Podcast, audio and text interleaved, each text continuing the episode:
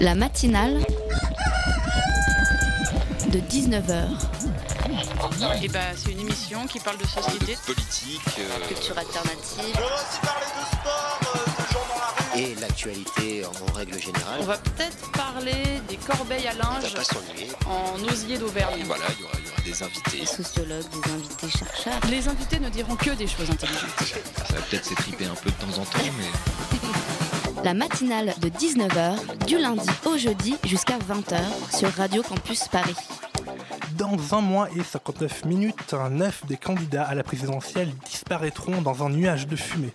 Oui, nous aurons choisi nos deux élus pour le second tour. Alors si vous aussi, hein, vous ne savez pas qui voter, vous cherchez sûrement un bon représentant pour la France dans le monde, un représentant capable d'amorcer un changement pour enfin sortir le pays de la crise sociale et économique dans laquelle nous nous trouvons. Oui, voilà hein, ce qu'il nous faudrait les 23 avril et 7 mai prochains. Alors la campagne présidentielle est évidemment là pour nous aider à choisir un bon président. Mais honnêtement, euh, pour l'instant, j'ai plus l'impression d'assister à un spectacle de magie qu'à une campagne présidentielle. hein. Comme dans tout bon show de magie, on se laisse facilement distraire par le bruit des casseroles. On se concentre sur les belles tenues vestimentaires que portent les protagonistes. Et pendant ce temps-là, leurs compagnes et leurs enfants, travaillant à l'abri des regards, distraits, finissent par nous avoir à notre grande surprise. De quoi oui, vous avez sûrement raison, hein, justice finira par être faite. Mais pour l'instant, ces cavaliers restent insaisissables. Par contre, ils ne distribuent pas des milliers d'euros à chaque meeting, et ça, c'est quand même bien dommage. En tout cas, ici, pas de travail fictif, on est tous présents. C'est parti pour la matinale en direct jusqu'à 20h. Bonsoir. Vous aussi sauvez la planète. Bon, alors on y va, c'est pas grave. Le 1er avril prochain se tiendra une manifestation sur la place de la République. Comme toutes les semaines, hein, vous me direz. Oui, mais là, il s'agira d'un grand rassemblement, d'un festival pour l'engagement. Kesako Eh bien, nous recevrons vers 19h30 deux de ses coordinateurs qui vont tout nous expliquer. Je vous rappelle que vous pouvez réagir à cette émission sur les réseaux sociaux, Facebook avec la page La Matinale de 19h ou encore avec Twitter avec le hashtag Matinale19h. Pour commencer cette émission, nous allons parler de campagne, mais pas présidentielle, non. Une campagne pour créer des emplois tout en prenant soin de notre planète. Vous aussi sauvez la planète avec ces 10 gestes simples et originaux. Dégivrez votre congélateur. Faites vos lessives à basse température. Tirez moins la chasse d'eau. Réduisez vos emballages. Faites des cadeaux immatériels. Rapportez vos médicaments périmés à un pharmacien. Abandonnez votre feutre fluo en plastique. N'utilisez plus de gobelets en plastique à la machine à café. Utilisez mieux votre voiture. Comment? Enfin, dernière chose, emportez une valise plus légère quand vous prenez l'avion. Si chaque passager réduisait le poids de ses bagages, le monde pourrait économiser 2 millions de tonnes de CO2 par an. On a souvent, hein, comme ici, une vision un peu moralisatrice de l'écologie. C'est à nous, petits citoyens, de faire le plus gros des efforts. Bon, et puis franchement, le chômage ou encore le pouvoir d'achat, ce sont des problèmes beaucoup plus beaucoup plus préoccupants. Alors la campagne Un million d'emplois pour le climat permet de rendre l'écologie un peu plus concrète en luttant contre le réchauffement climatique et contre le chômage. Je vous demande d'accueillir comme il se doit Julien Rivoire, responsable syndical à la FSU, la Fédération syndicale unitaire. Bonsoir. Bonsoir. Alors également avec moi, Mélina. Comment tu vas? Mais très bien, Julien, et toi? Ouais, Ça fait longtemps qu'on ne s'est pas vu, oui. Julien, la FSU est signataire avec 18 autres organisations comme Emmaüs d'un rapport sur les emplois euh, qui peut créer la lutte contre le réchauffement climatique. Pour commencer, peut-être, euh, est-ce qu'on est audible quand on passe un message aussi important depuis un collectif euh, Ou est-ce qu'il faut qu'il y ait forcément une figure médiatique comme euh, porte-parole? On peut penser hein, à des gens comme Nicolas Hulot, par exemple, qui a lancé cette semaine un appel, un appel des, solid- des solidarités largement relayé dans les médias.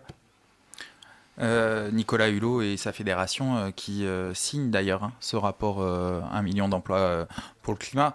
La question de la médiation euh, d'une personne qui peut porter un message, bien sûr, euh, elle peut être importante, mais, euh, mais au-delà, nous, il nous semble important justement de, de remettre du fond dans la lutte contre le changement climatique et, et la crise écologique d'une manière générale. Je pense que le petit spot que vous avez lancé illustre bien effectivement les dérives qu'il y a pu avoir et les limites de la lutte écologiste depuis un certain nombre d'années, qui est un peu dépolitisée au sens noble du terme terme la question en ne posant pas les questions de structure, les questions du mode de production. On sait que le réchauffement climatique est là. Euh, le mois de février dernier a été encore euh, le mois le plus chaud euh, jamais enregistré hein, sur l'ensemble de la planète. On sait qu'on va devoir laisser 80% des ressources fossiles dans le sol immédiatement, enfin des ressources connues. Ça veut dire que c'est un changement majeur de, du mode de production. Hein. Les énergies fossiles, c'est notamment le pétrole. Le pétrole, c'est pas simplement notre carburant pour les moyens de transport, c'est aussi effectivement tout le plastique, etc. Mais qui dit transformation de notre mode de production dit euh, transformation euh, des emplois, euh, des nouveaux emplois nécessaires, et donc aussi la nécessité d'accompagner les salariés dans, de ces secteurs. Bon, peut-être justement là-dessus, parce que sur les emplois, vous, vous affirmez créer, enfin, pouvoir créer un million d'emplois d'ici à 2020, mais on sait qu'à l'inverse, il y aura des emplois qui vont être supprimés dans les énergies non renouvelables. comment on assure la transition de ces emplois supprimés vers les nouveaux, et puis à quel prix? Voilà, c'est, je pense, la, bonne question, à mon avis.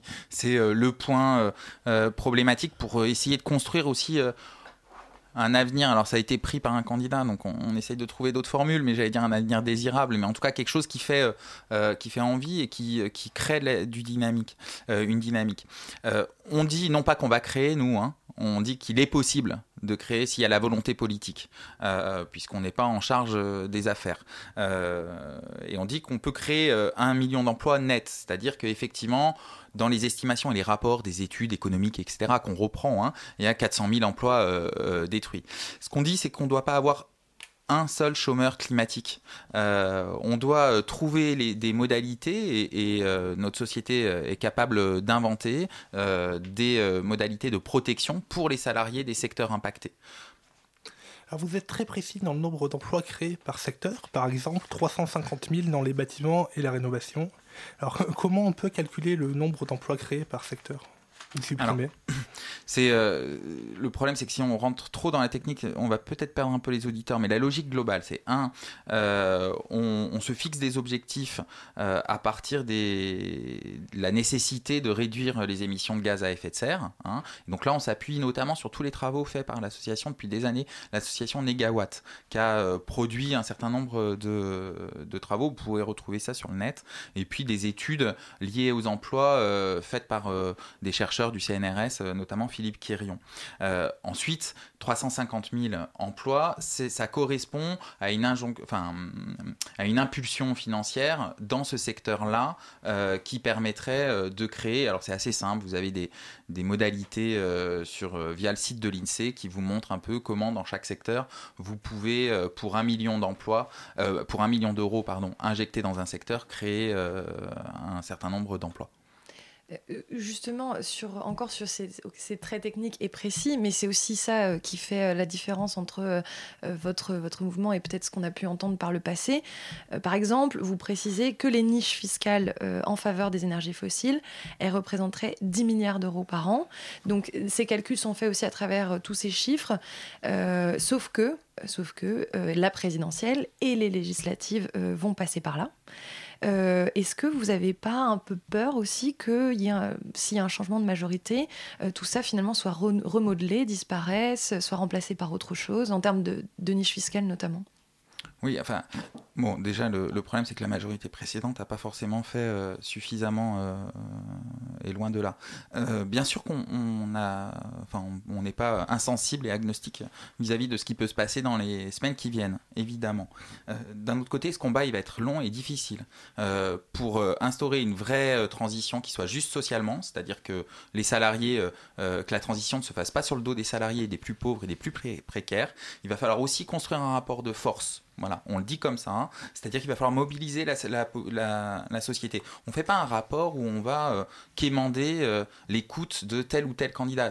Nous, on s'adresse surtout aux salariés et aux citoyens, au mouvement écologiste et au mouvement syndical, euh, pour construire une alliance, souvent de, milieux qui peuvent se regarder en chien de faïence et en disant non, maintenant il faut qu'on arrive à construire une dynamique commune parce que c'est la seule manière qui va nous permettre d'imposer. Parce que c'est pas simplement les politiques c'est aussi les multinationales qui sont euh, euh, responsables pour une grande partie euh, du, de la pollution, qui font des profits sur un système climaticide, et c'est ces multinationales à laquelle il va falloir, auxquelles il va falloir s'affronter. Et donc là, on a besoin aussi d'un mouvement social, un mouvement fort citoyen, et donc on a besoin de, construire des alliances.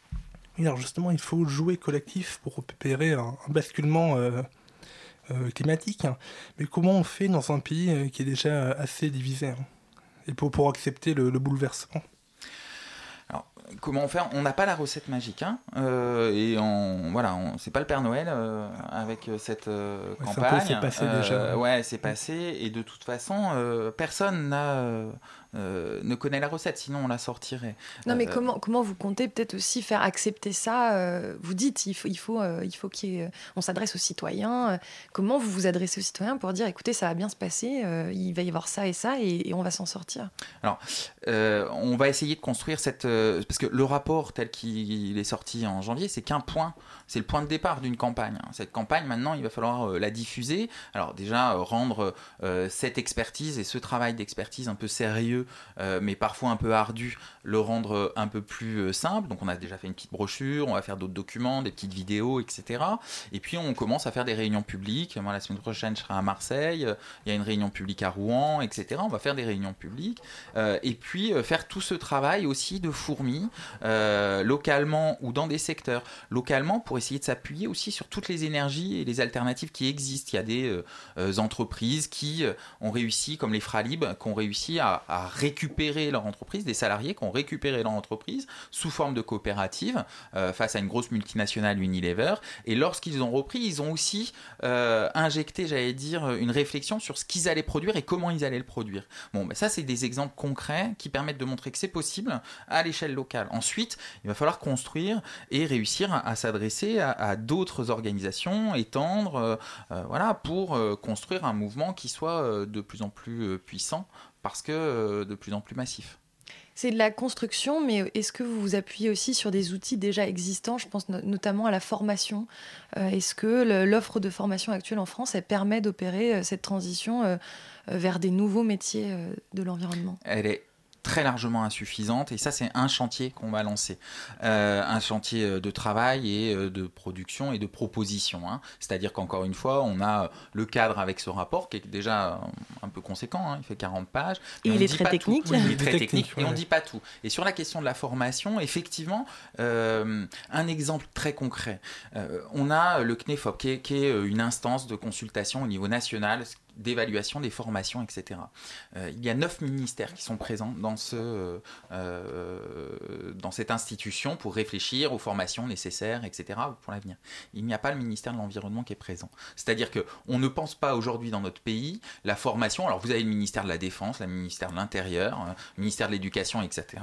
Normal mais vous n'avez pas le ministère de l'Environnement, c'est-à-dire que vous n'avez personne euh, dans l'administration d'État qui réfléchit de manière transversale euh, avec un regard. Pas de porte en fait entre les différents euh, portefeuilles. C'est ça. Voilà. Et donc là, c'est très concret, c'est pas révolutionnaire, hein, ça ne résout pas euh, l'ensemble des, difficultés, mais on voit bien qu'on pourrait déjà faire avancer un peu les choses en mettant euh, des personnes qui ont des regards différents, à la fois le regard social, mais aussi le regard euh, environnemental et écologiste, qui permet de voir comment on pourrait agir pour les années à venir.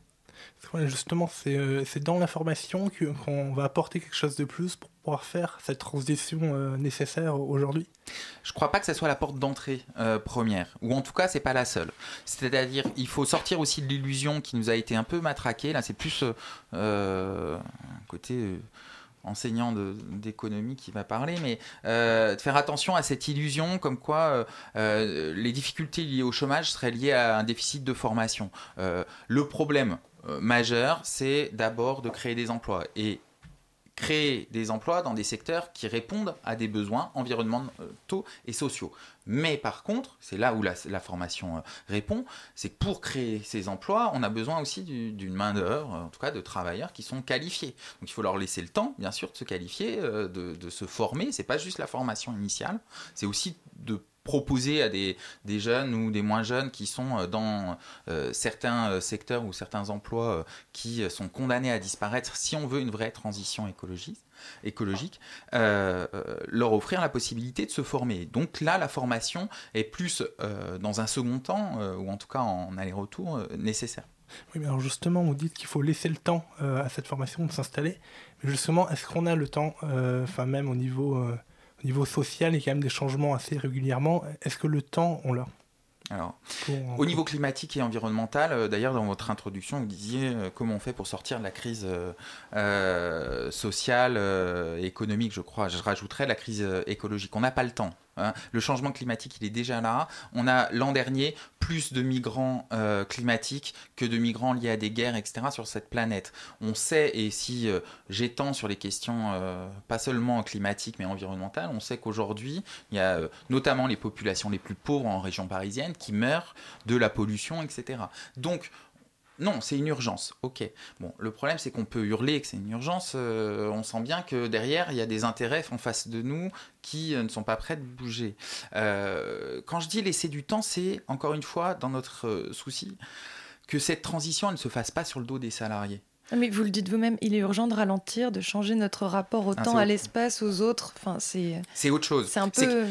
C'est-à-dire que. Autre chose, et je vous propose, on va marquer une, une petite pause et on, on reviendra dessus juste après.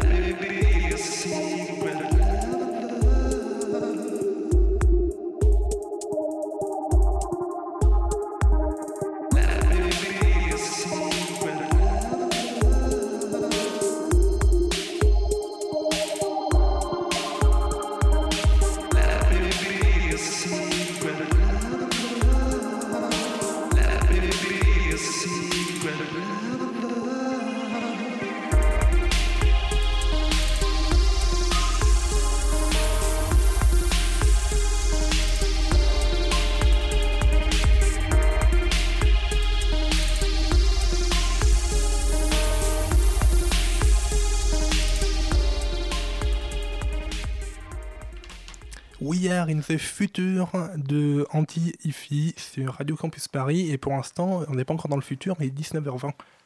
La matinale de 19h du lundi au jeudi jusqu'à 20h sur Radio Campus Paris. Julien Rivoire est toujours avec nous pour nous parler de la campagne 1 million d'emplois pour le climat. Alors, vous dites euh, dans un rapport qu'il faut euh, ralentir, enfin voilà, arrêter de courir en gros. Alors, qu'est-ce que, qu'est-ce que vous entendez par là? Il faut ralentir notre progression technologique? Non, c'est pas. Enfin, euh, en tout cas, la course euh, absolue au progrès pour le progrès, oui, c'est euh, savoir pourquoi hein, le progrès. Mais ça, c'est autre chose. En tout cas, peut-être rompre avec une certaine idée scientiste que le progrès en soi serait toujours bon. on le voit avec les OGM, on le voit avec un certain nombre de choses. On pourrait parler du nucléaire, etc. Donc, mais quand on dit ralentir, c'est aussi repenser en fait nos modes de vie. C'est-à-dire que prendre le temps en fait. C'est plus prendre, le, temps de vivre et, avoir un côté, euh, enfin en tout cas avoir une réflexion aussi qualitative sur euh, quelle société euh, post-carbone, on va dire, une société qui soit respectueuse du climat et de l'environnement dans lequel on, est, ça veut dire quoi? Ça veut peut-être dire qu'effectivement, oui, c'est pas le modèle du hub aéroportuaire où on change constamment et on passe d'un continent à un autre. C'est peut-être d'autres besoins qui doivent être satisfaits.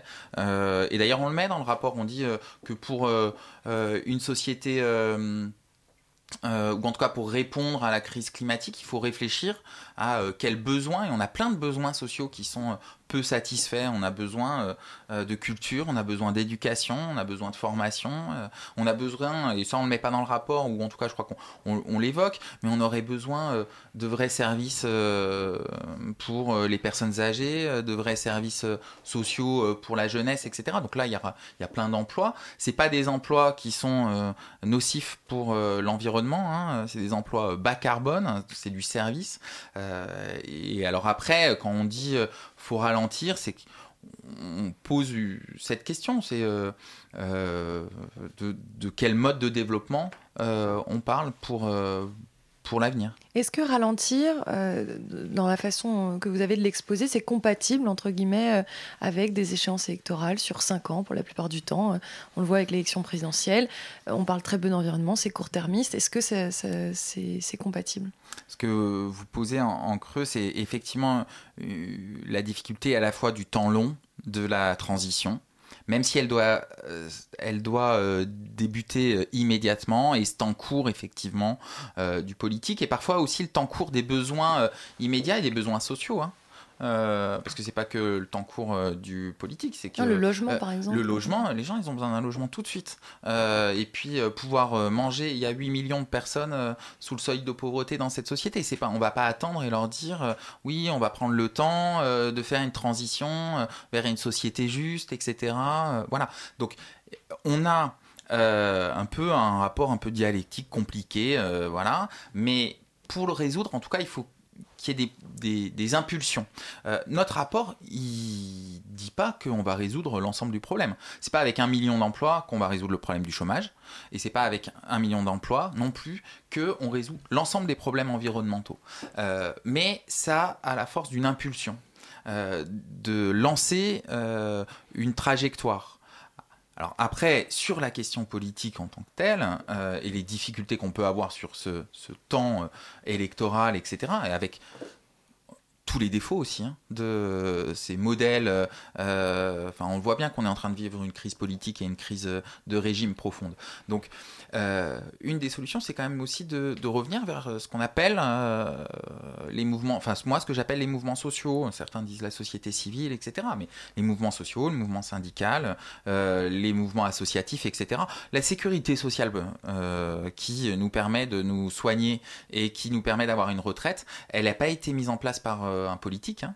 elle a été mise en place, oui, grâce à d'abord des, caisses euh, ouvrières mises en place par euh, des syndicats, mm. euh, puis ensuite elle a été généralisée sous la pression d'un grand mouvement social qui réunissait des millions et des millions de personnes. Bon, et là, et là, vous pouvez parler de tous les temps électoraux, etc à ce moment-là, ça se fait parce que de toute façon, la pression est tellement forte dans la société que en haut de les responsables politiques acquiescent. Hein. Alors justement, pour parler politique, par exemple, au grand débat lundi soir, l'échange sur l'environnement s'est résumé à 7 minutes, mmh. le nucléaire pour ou contre. Alors comment on peut expliquer ce désintérêt politique à l'encontre de l'écologie Ouais. Non, ça c'est, j'ai pas de réponse, mais par contre c'est on avait un peu l'espoir, mais parfois on est encore naïf, que sortir au sorti de la COP 21, au sortir de l'année la plus chaude du, de, l'histoire, euh, euh, en tout cas au moins des relevés euh, existants, au sortir d'une année qui a quand même permis, notamment en France, de, mettre à l'agenda cette question-là, que la question environnementale soit, soit pas mise complètement de côté. on voit à même s'il peut y avoir intégration hein, d'un certain nombre de questions, euh, Nicolas Hulot le disait, euh, j'ai vu ça aujourd'hui, hein, euh, dans des programmes de gauche qui n'ont pas forcément l'habitude, hein, que ce soit Mélenchon ou Hamon, c'est pas forcément leur histoire. Donc il y a progression de cette idée dans certains secteurs, mais on voit bien que c'est pas au cœur de la campagne. Après, le problème c'est que le cœur de la campagne pour l'instant, à part les affaires, il n'y a pas grand-chose. Il y a ça, et, on se pose la question, on se dit, est-ce que ce désintérêt de l'environnement par les hommes et les femmes politiques vient d'un désintérêt des Français eux-mêmes ou est-ce que euh, se trompent complètement? Enfin, comment on peut mesurer l'intérêt finalement de nos citoyens pour ces questions-là? C'est toujours compliqué parce qu'on peut être quand même très euh, circonspect sur euh, l'ensemble des, en général, hein, par principe sur sur les enquêtes, les sondages, etc. Bon, il est certain que, et, ça peut, ça rejoint la question court terme, long terme, que la question effectivement du chômage euh, soit la question euh, prioritaire pour euh, plein de Français, et ça se comprend. C'est aussi un, des enjeux pour nous, justement, d'arrêter de déconnecter et de séparer questions sociales et questions écologiques. Les deux vont de pair. En tout cas, comme dit Naomi Klein, on peut tout changer, on peut profiter presque, c'est un peu provocateur, mais profiter de la crise environnementale et climatique pour tout changer et créer des, emplois qui permettent de répondre à cette, double crise hein, euh, écologique et, sociale. Euh, moi, je fais le pari et c'est peut-être vous qui pourriez euh, davantage euh, répondre, mais euh, parmi les plus jeunes générations, les questions environnementales et écologistes, écologiques en, général sont, sont prises avec plus d'acuité, plus d'intérêt. Mais, mais est-ce que c'est pas aussi une question de communication? Est-ce que, vous l'avez dit, rien n'est cloisonné? In fine, mais on nous le présente comme tel. Est-ce que finalement dire, euh, bah voilà, en faisant euh, des, euh, gestes, et en ayant des gestes écologiques, vous faites des économies. On parle tout le temps de, des énergies, par exemple. Bah oui, j'éteins, je fais ça, nan, nan. Au final, je gagne de l'argent, entre guillemets. En tout cas, je n'en perds pas. Et de la même façon, si je me dirige vers telle ou telle formation où j'ai telle ou telle envie professionnelle, finalement, je vais trouver de l'emploi et en même temps, je vais faire du bien à la est-ce qu'il ne faut pas aussi communiquer dans ce sens-là en disant ça n'est pas incompatible euh, Il faut vraiment que vous compreniez que l'environnement et, euh, les économies et le travail, etc., tout ça est lié Oui, mais il faut en faire euh, la démonstration, mais je suis d'accord. Hein. Je pense vraiment, on a commencé par ça. Je pense que toute la, les années 80-90 notamment ont été marquées par toute la promotion des éco-gestes avec une culpabilisation des citoyens sur cette question-là. Et là, nous, on, rame maintenant pour, euh, j'allais dire, réhabiliter et redonner envie. Hein. Euh, je pense que ça a été vraiment euh, très contre-productif tout ça. Bon, donc maintenant il faut redonner effectivement envie, mais c'est pas juste expliquer c'est pas juste faire de la pédagogie comme on dit. il faut le faire, l'incarner. Et c'est pour ça que je disais c'est aussi important de s'appuyer sur des alternatives qui existent déjà dans des localités, des municipalités qui mettent en œuvre et montrer, ou dans des entreprises. et euh, et, faire parler aussi, euh, faire euh, communiquer ces expériences heureuses et, l'intérêt, par exemple, que des salariés ont à travailler autrement, à travailler sur des produits qui les intéressent, avec du sens environnemental, etc. Alors rapidement, la campagne 1 million d'emplois pour l'écologie a été initiée outre-Manche sous le nom de 1 Million Climate Jobs. Donc c'est une campagne mondiale. Alors est-ce que le Royaume-Uni est plus engagé que nous dans le, dans le domaine et plus globalement enfin, le reste du monde? Où on se situe en France euh, à ce niveau écologique? On peut pas dire aujourd'hui qu'on aurait, euh, même l'Allemagne qui, sort du, du nucléaire, euh, en contrepartie, euh, c'est pas, c'est pas mal. Il y, a, eu des impulsions sur euh, les énergies renouvelables, mais ils ont réouvert aussi euh, et ils exploitent à fond euh, le charbon, ce qui est catastrophique pour, pour le climat. Les États-Unis, l'Angleterre, ce qui est intéressant, c'est c'est que cette campagne, elle, elle vient de loin et elle vient du mouvement syndical. Et le mouvement syndical en Angleterre, on le connaît peu, mais en fait, c'est le mouvement le plus fort. hein. C'est là où il y a les plus gros syndicats hein, en Europe. Ils ont réussi à faire un travail, j'allais dire, une bataille idéologique qui euh, fait qu'aujourd'hui, cette question est reprise, est reprise par exemple dans le programme de Corbyn, euh, qui est euh, à la tête du Parti travailliste. Bon, et, ça, c'est. ça n'a pas forcément encore pour l'instant euh, d'effets concrets sur la société, hein, parce qu'ils ne sont pas forcément au pouvoir, etc. Mais, c'est, j'allais dire, ils ont gagné des positions euh, qu'il va falloir maintenant confirmer. Quoi. Ils ont fait un essai, maintenant il va falloir le transformer par des victoires. Mais, euh, euh, c'est des expériences intéressantes et on voit cette dynamique, y compris qui vient de syndicats, notamment dans des pays anglo-saxons, hein, puisque cette campagne euh, One Million Climate Jobs, que nous on a décliné en fait, on n'a rien inventé. Euh, elle existe en, en, Angleterre, euh, elle a des répercussions au Canada maintenant, euh, en Nouvelle-Zélande, en Afrique du Sud, le Portugal vient de lancer. Donc voilà, il y a une dynamique et, à chaque fois, c'est cette volonté d'essayer de dépasser ces clivages anciens entre mouvement écolo et le mouvement ouvrier traditionnel, etc. Et de construire des ponts et de défendre des intérêts communs. Eh bien, merci euh, Julien Rivoire d'être venu nous parler de cette campagne pour le climat à l'heure où la campagne présidentielle ne s'y intéresse pas vraiment.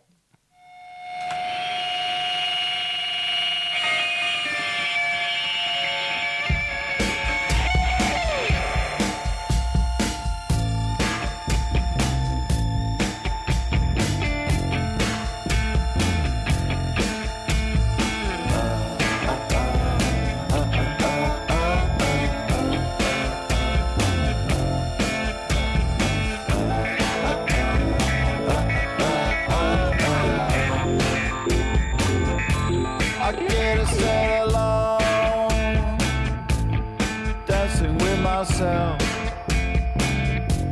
Greedy go get a gone, luxury of stuff. Seedy and the ho oh, oh, oh, dancing with myself. I get into my bed,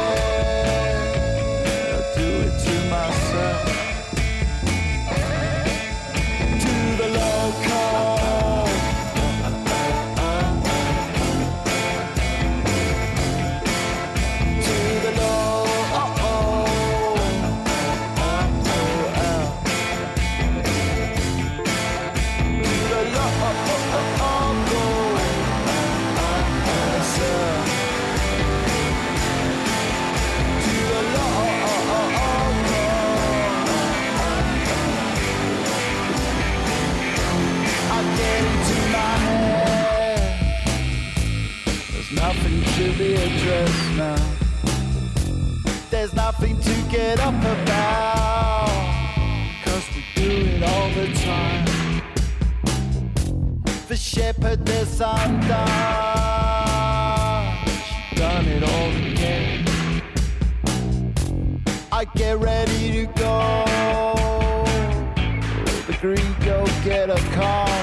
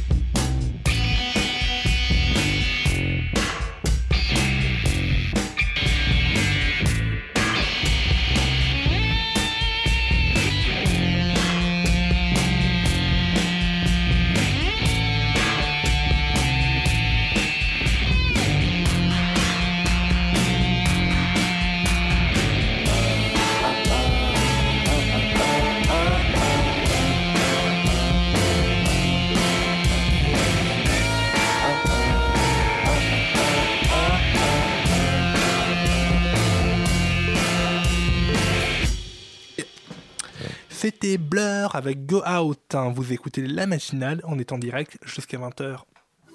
La matinale de 19h. Et Héloïse vient de nous rejoindre pour sa chronique. Alors tu as voulu faire un panorama des candidats à la présidentielle à travers leur discours et tu t'es d'abord arrêté sur la performance de Benoît Hamon durant les primaires. Oui, et je me suis arrêtée sur les petits mots. Vous savez, ces petits mots qui, l'air de rien, en disent beaucoup sur les objectifs des candidats. Benoît Hamon, par exemple, durant le débat à 5 organisé par TF1 lundi dernier, nous a évoqué plusieurs fois la réalité.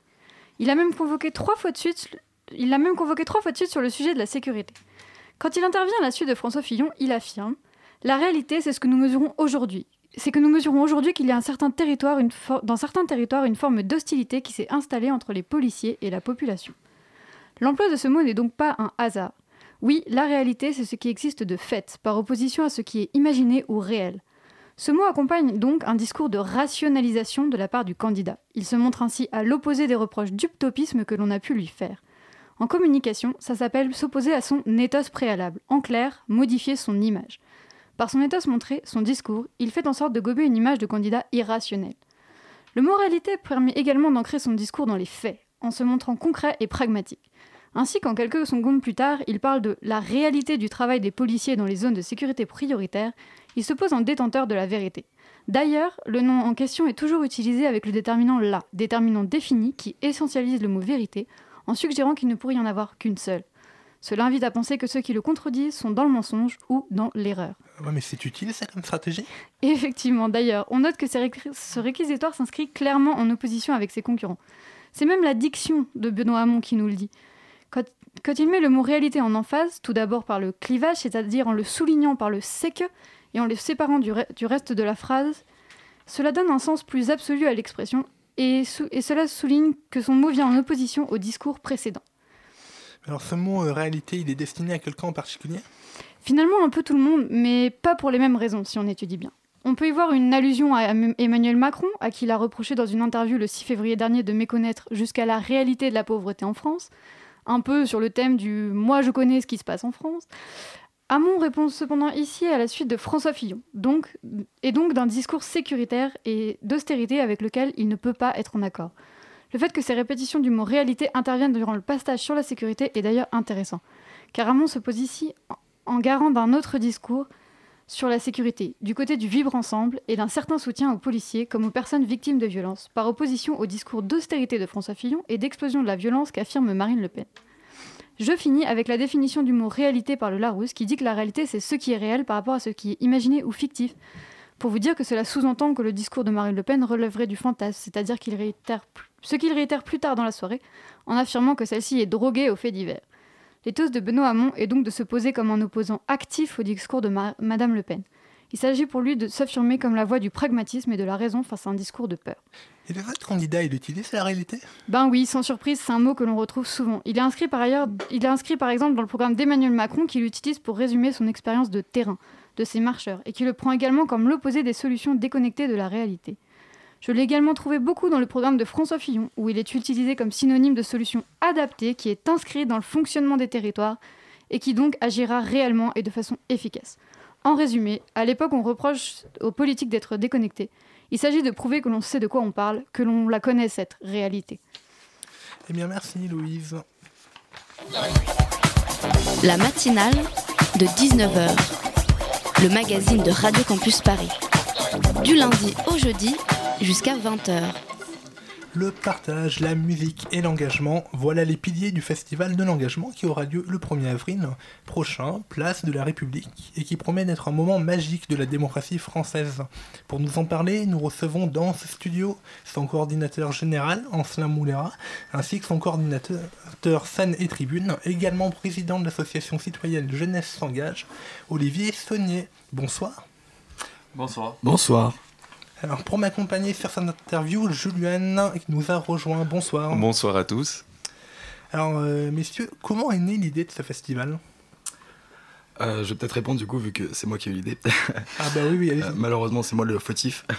Euh, en fait c'est d'abord euh, parti euh, d'une expérience qu'on a vécue euh, pendant euh, Nuit debout où on a pu euh, admirer la place de la République euh, qui était extrêmement vivante à ce moment-là et extrêmement euh, politique, euh, qui vraiment vivait euh, euh, d'une façon pleine et entière avec euh, tous les citoyens qui pouvaient euh, occuper la place et, euh, et y faire un peu ce qu'ils voulaient, que ce soit de la culture, du débat, etc.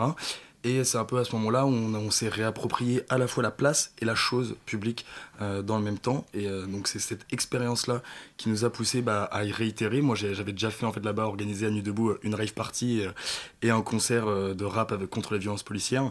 Et du coup bah, on s'est dit bah, vu que Nuit Debout n'était plus vraiment actif sur la place, qu'il était temps de ramener un mouvement, un autre mouvement plus jeune avec une autre démarche. C'est comme ça qu'est né le festival de l'engagement, qui a du coup sa propre identité, mais qui s'inscrit dans une logique et euh, de vraiment un mouvement de rassemblement autour euh, des places publiques euh, et des associations. Du coup, ça fait exprès que ça tombe pile un an après Nuit debout? Eh ben ça en fait c'est une énorme euh, Coïncidence? coïncidence. Ouais, pour le coup c'est une énorme coïncidence, mais euh, je pense que c'est un signe du destin. Et euh, notamment ça nous a contraint à bah, justement de dialoguer avec Nuit debout, avec un peu notre notre grand frère éloigné quoi. Et du coup on a réussi à s'entendre. Pour ce jour-là ils nous laissent la place de la République et nous en échange on leur apportera un peu de soutien sur les prochaines éditions.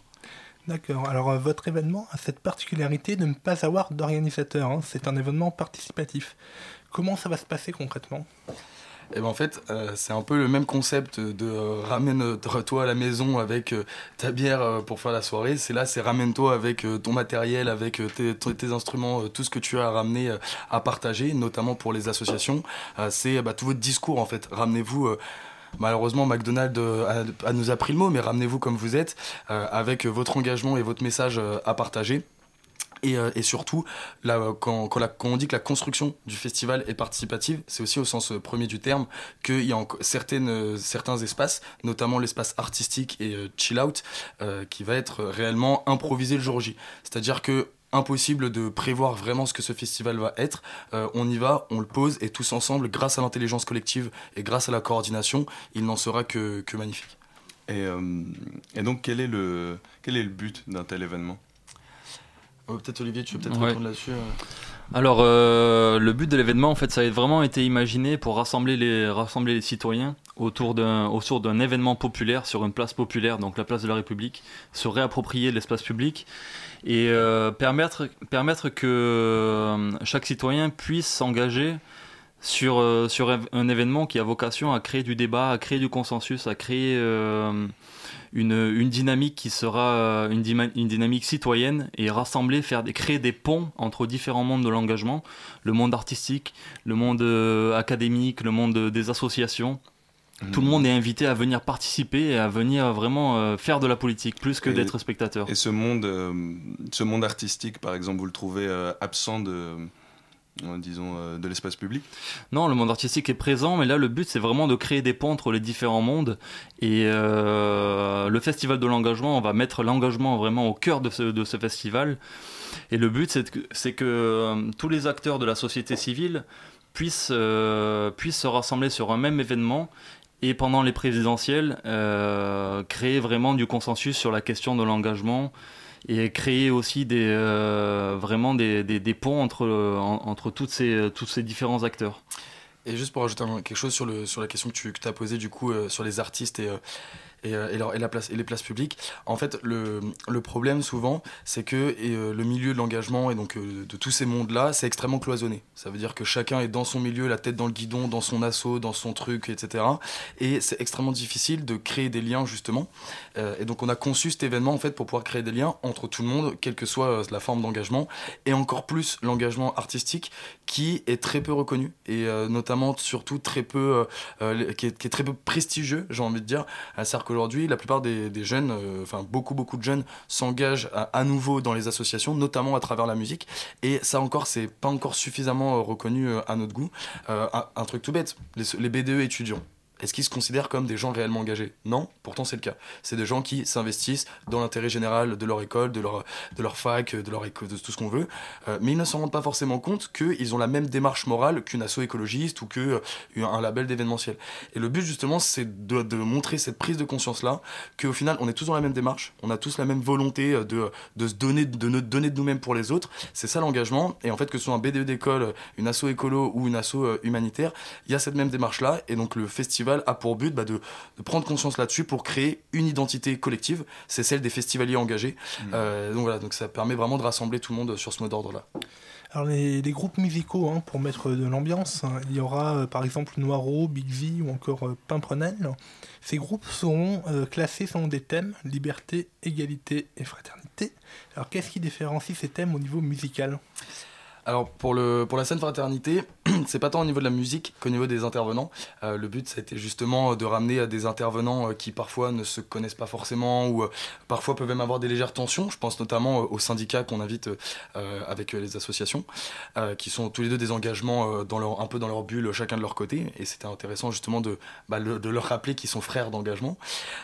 L'autre, pour la scène liberté, c'est tout simplement en fait le droit à la fête libre et le droit de justement de la reconnaissance de l'engagement festif. C'est-à-dire qu'aujourd'hui, euh, il y a énormément, comme on parlait des B2 tout à l'heure, c'est un engagement certes, qui n'a pas vocation à euh, trouver comment on va sauver la planète, mais n'empêche que c'est ce qui fait, euh, permet à des milliers d'étudiants aujourd'hui bah, d'apprécier tout simplement le fait d'être à la fac, le fait d'être dans son école, parce qu'il y a un BDE qui se donne pour faire des soirées, pour faire vivre le campus, etc. Et donc cette liberté-là d'être engagé par la fête, eh ben, qui n'est pas reconnue, elle doit l'être beaucoup plus euh, d'où l'intérêt d'une scène liberté. Et notamment, petite parenthèse aussi, il y a beaucoup de nos artistes qui viennent du milieu de la free party, c'est-à-dire de la fête euh, illégale euh, et qui l'assument comme telle. Il y a eu une manifestation revendicative il y a une semaine de ça du mouvement donc des free et des rave parties. et en fait, ça, ce qui est intéressant, c'est que c'est une logique de ne pas aller quémander à l'État des droits, mais de, s'imposer. C'est-à-dire que les free parties, eux, ils se prennent pas la tête. Ils posent une soirée, c'est complètement illégal, ils s'en fichent. Ils ont le rapport de force pour le faire, ils le font, et c'est ça leur culture. Nous, c'est un peu la même chose. On a un droit citoyen de poser un festival à la République, bah on le prend, et on le fait, parce qu'on n'est pas là pour quémander des droits à l'État, on est là pour les prendre, et donc euh, on s'identifie très largement à ces, artistes-là. Petite, pour, préciser, c'est notamment euh, Elisa do Brasil, qui, est, qui est mixée à côté de Laurent Garnier à la Technoparade dans les années 2000, quand la Technoparade était encore une vraie manifestation revendicative, et pas seulement le, des chars euh, donc ça, c'est des gens qui ont un parcours d'engagement musical et euh, d'événementiel qui doit être mis en valeur, qui n'est pas assez reconnu. Ces gens-là, ils font vivre la culture et la vraie, pas la culture euh, mainstream qui nous est pondue par des mecs en costard qui ne s'amusent même pas dans leur propre musique. non, ça c'est des gens qui vivent leur propre musique et qui ont leur public et leur identité on a rassemblé toutes les communautés euh, de musicales sur cet événement par le mot d'ordre de l'underground. Euh, et donc ça nous semblait très important parce que bah, la liberté, euh, c'est ça, c'est pouvoir être underground et ne pas se conformer aux règles commerciales. Et donc la Free Party pour ça est un, est un acteur très éclairant. Eh bien on va écouter un extrait de Pimprenel qui sera à votre festival le 1er avril. La matinale de 19h, le magazine de Radio Campus Paris.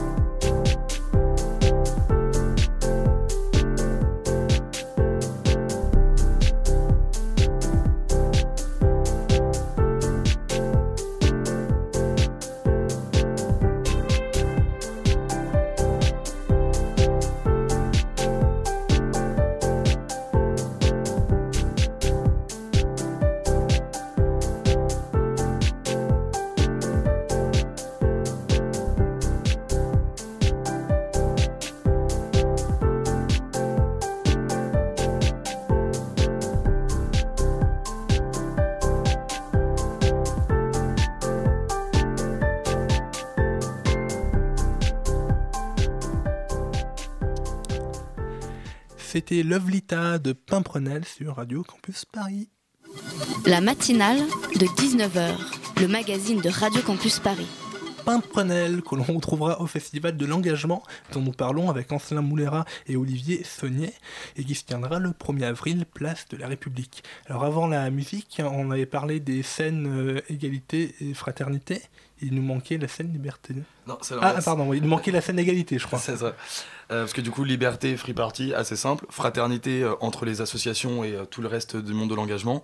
Et égalité, en fait, c'est la lutte contre les discriminations de tout type. Euh, la, la question des inégalités, c'est probablement un des plus gros leviers d'engagement, que ce soit les euh, inégalités sociales, les inégalités de genre, les inégalités euh, dues aux discriminations racistes, etc., etc.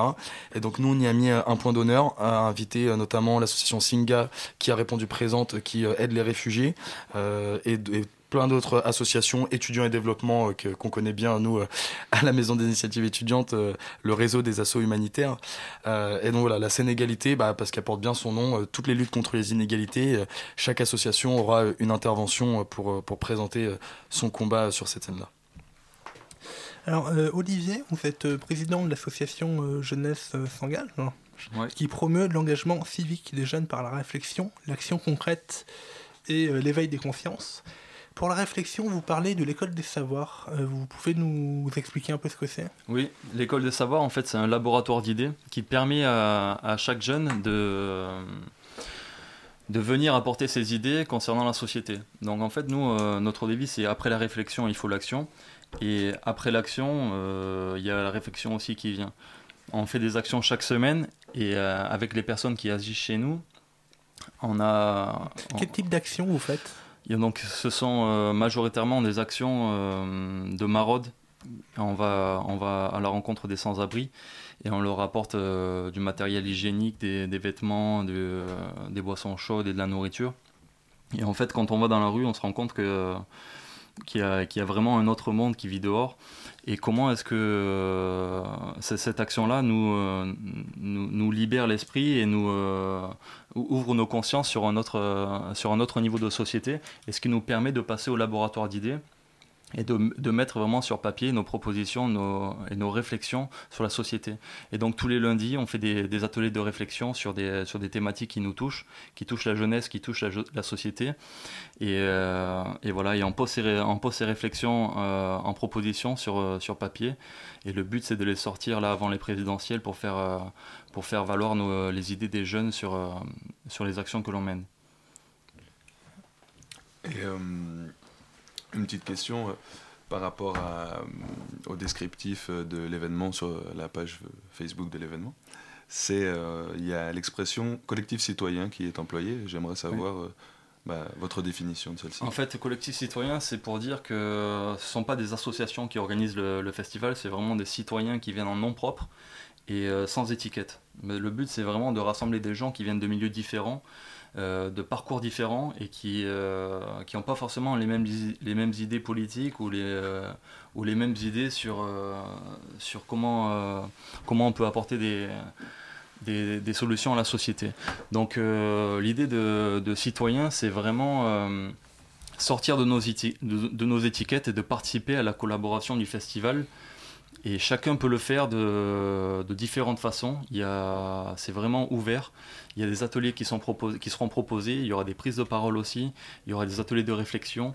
Et tout ce, tout ce monde-là est, euh, vraiment le bienvenu. C'est, en libre accès sur Facebook et, euh, et sur, les, sur les différents contacts, notamment l'adresse mail et le site internet. Et voilà, on, avait, on a voulu vraiment mettre en avant les citoyens plus que des associations. D'accord. Et, euh, merci. Et, euh, donc Radio Campus Paris sera de la, de la partie, comme on dit, avec une émission euh, sur l'engagement entre midi et deux. Est-ce que vous pourriez nous dire quelle autre association euh, on va rencontrer là-bas? Oui, donc euh, alors Radio Campus Paris, on est, euh, on est vraiment ravis de collaborer avec vous. Il y aura, il y aura une émission de, de midi à 14h sur la scène, sur la scène Fraternité, donc qui sera la scène principale où il y aura aussi un public qui sera là pour, pour assister à l'émission. Euh, le but de l'émission, c'est de vraiment mettre au cœur euh, l'engagement. Pourquoi est-ce qu'on s'engage? Quels sont les différents parcours d'engagement? Qu'est-ce que c'est que d'être responsable associatif? Qu'est-ce qu'on apporte à la société? Mais aussi comment est-ce qu'on monte en compétence quand on s'engage? Et euh, voilà de, de, mettre en valeur vraiment l'engagement et la plus-value que ça apporte à la société. Il y aura des différentes associations qui, qui, agissent dans différents domaines, notamment l'AFEF, euh, étudiants en développement, SINGA, voilà, donc euh, différentes associations. Le but, c'est de, de, de, créer aussi une discussion entre, entre les différents intervenants sur leurs différents parcours. Il y aura aussi une conférence juste après qui, euh, qui aura pour, euh, pour titre L'engagement citoyen au cœur de la gouvernance de demain, avec un point d'interrogation. Et cette conférence, ce sera vraiment euh, quelque chose d'intéressant parce qu'on a des, des intervenants de pointe notamment euh, une historienne qui s'appelle Sophie Vanish, qui est enseignante et directrice d'études à, euh, à l'école des hautes études en sciences sociales, qui va venir nous parler de la, Révolution française et euh, comment est-ce qu'on peut se projeter dans l'avenir avec les, clés de, l'histoire contemporaine notamment euh, sur les mécanismes de démocratisation. Il y aura le fondateur de l'application STIG, qui est une application euh, de démocratie participative, et euh, donc voilà, les civic tech aujourd'hui peuvent nous apporter aussi des solutions concernant la, démocratie d'aujourd'hui. Il faut s'en saisir, c'est vraiment un, outil important aujourd'hui. Et enfin, euh, on aura la déléguée générale d'Animafa, qui est le, réseau, euh, le, premier réseau d'associations étudiantes en France, qui représente euh, entre 2000 et même plus associations étudiantes. Et elle, qui est, euh, qui est auteur de la thèse, d'une thèse sur les parcours d'engagement, qui est vraiment spécialiste de cette question-là. Voilà, donc euh, vraiment euh, un plateau éclectique. Et euh, il y aura aussi un, une représentante de la mairie de Paris qui est chargée à la jeunesse et qui va venir nous parler des, des dispositifs de démocratie à l'intérieur des écoles à Paris. Voilà, donc ça fera quatre intervenants, quatre beaux intervenants et des réponses, des questions-réponses avec le public. Et ben voilà un beau, un beau programme hein, du coup. Alors je rappelle que le festival de l'engagement ça sera le 1er avril, place de la République. Et donc merci euh, Ancelin Moulera et Olivier Saunier d'être venus ce soir dans, les dans la matinale pour nous entendre parler. Merci à vous. Merci pour votre accueil. Merci. De rien. Ah bah oui, bah c'est vrai qu'il n'y a pas de virgule ici. Alors... Euh... Euh. Donc voilà, donc euh, merci euh, à toute l'équipe ce soir donc, qui m'accompagnait. Donc on avait Mélina et Julien aux interviews, Héloïse hein, qui est pour ta chronique, Rémi à la réalisation, Marion et Elsa qui ont coordonné l'émission. Et tout de suite on retrouve les pierres qui roulent, c'est ça? Donc, donc voilà, les, pierres qui roulent, ça à 20h, ça donc dans 20 secondes. Donc voilà, donc les 20 secondes qui me restent pour vous dire que la matinale, ça revient lundi à 19h. Euh, cette émission sera disponible en podcast dans quelques minutes grâce à Anna qui est en train de faire le web euh, dans la rédaction. Et vous pourrez aussi les réécouter demain à 13h sur notre antenne. Voilà, 5 secondes, c'est juste le temps qui me reste. un petit temps pour oui. dire que si, de... vous voulez sou sou ah. si vous voulez soutenir le Festival Désolé. de l'engagement sur Eloasso, Éteins la télé maintenant Il est 20h.